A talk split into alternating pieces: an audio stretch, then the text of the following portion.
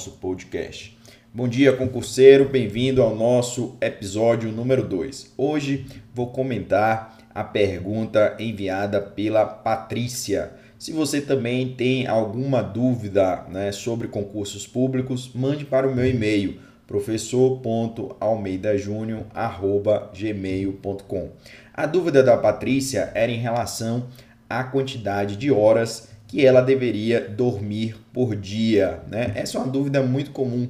Muita gente quer sacrificar né, algumas horas de sono para aumentar né, a quantidade de horas de estudo. O que é que eu penso sobre isso, né? O primeiro ponto, você acordar, por exemplo, mais cedo, isso pode te trazer uma disciplina, né? Mas mais importante que a disciplina é a rotina, né? Você fazer todo dia a mesma coisa.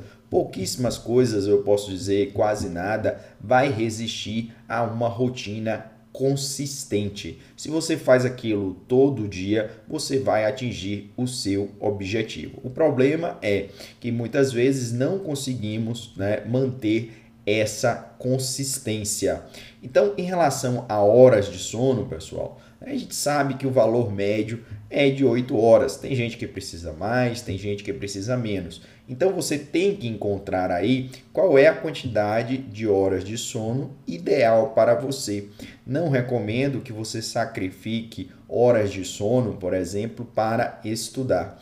Outro mindset aí importante que você tem que ter nessa pergunta da Patrícia é perceber que é muito mais importante o que você faz durante né, o período que você está acordado né, do que exatamente o horário que você acorda. Né? Você, por exemplo, pode botar para acordar às 4 da manhã, 5 da manhã, mas você não aproveitar esse tempo e, inclusive, ficar com sono durante o dia. Então, essa preocupação levantada pela Patrícia é uma preocupação comum. Né? A gente quer sempre otimizar o tempo. Né? Em relação a isso, outra preocupação dos alunos relacionada à pergunta da Patrícia é se, por exemplo, eu devo estudar no trabalho. Né? Muita gente tem algumas atividades que permitiriam, em tese, esse paralelismo. Né? Tem aí também alguns riscos envolvidos. A gente pode falar isso em um episódio aí separado, episódio à parte do nosso podcast. Mas primeiro, né, o seu chefe né, pode ver você estudando e aquilo ali pode significar um risco até para o seu emprego, emprego ou no mínimo para uma promoção.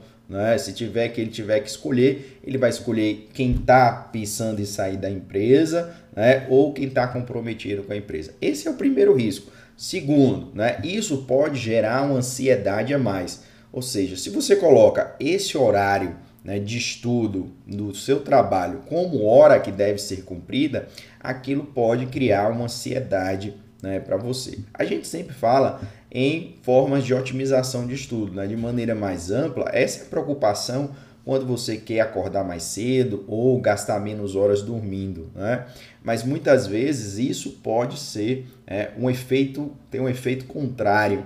Então, por exemplo, uma dica comum é a gente tentar escutar um áudio, escutar uma áudio aula, né? Escutar durante o trajeto do trabalho. Mas muitas vezes, se você se cobrar demais durante esse trabalho, esse, esse, esse percurso, né? Isso aí pode é atrapalhar. Por exemplo, vamos imaginar que você quer otimizar os seus estudos e você vai colocar a Constituição Federal em áudio. Né? Você pode baixar, por exemplo, na Câmara dos Deputados, né? tem a versão em áudio, outras versões você acha no SoundCloud, por exemplo, e você decidiu botar isso para escutar no seu carro. Né? Imaginar que seu trajeto seja aí de meia hora para o seu trabalho. Então, meia hora indo, meia hora voltando, você ganharia uma hora de estudo. Mas como é que eu acho que essa hora ela tem que ser feita?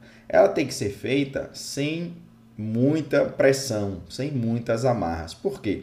Na hora que você está tá escutando né, o seu áudio ali e você não compreende, por exemplo, uma fala da Constituição ou passou muito rápido, se você quiser tornar isso um estudo como se fosse um estudo lendo um livro, você vai ter a tendência de querer voltar. Né? Você ah, não entendi essa passagem, vou voltar de novo.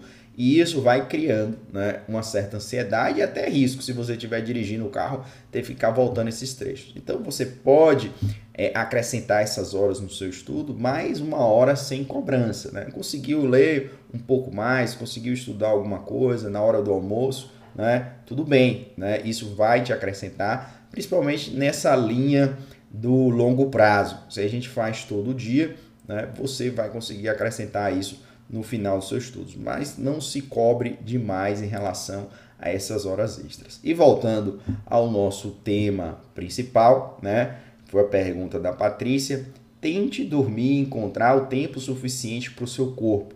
E a dica que eu deixo aqui, né, principal é essa: preocupe-se em otimizar o seu tempo enquanto você está acordado. Não adianta você acordar uma hora mais cedo, por exemplo, e desperdiçar o seu tempo em redes sociais, né? Ou então vendo alguma coisa na TV, série. Então, muitas vezes a gente acaba entrando em um modo de procrastinação e é isso que consome o nosso tempo. Né? Deixamos de agir, deixamos de fazer as coisas, né? de estudar e esses momentos somados eles acabam te penalizando muito mais que você pensar em acordar uma hora mais cedo né, e acabar com o seu sono. Tá bom? Então esse foi o nosso Bom Dia Concurseiro. Até o nosso próximo episódio. Grande abraço. Tchau, tchau.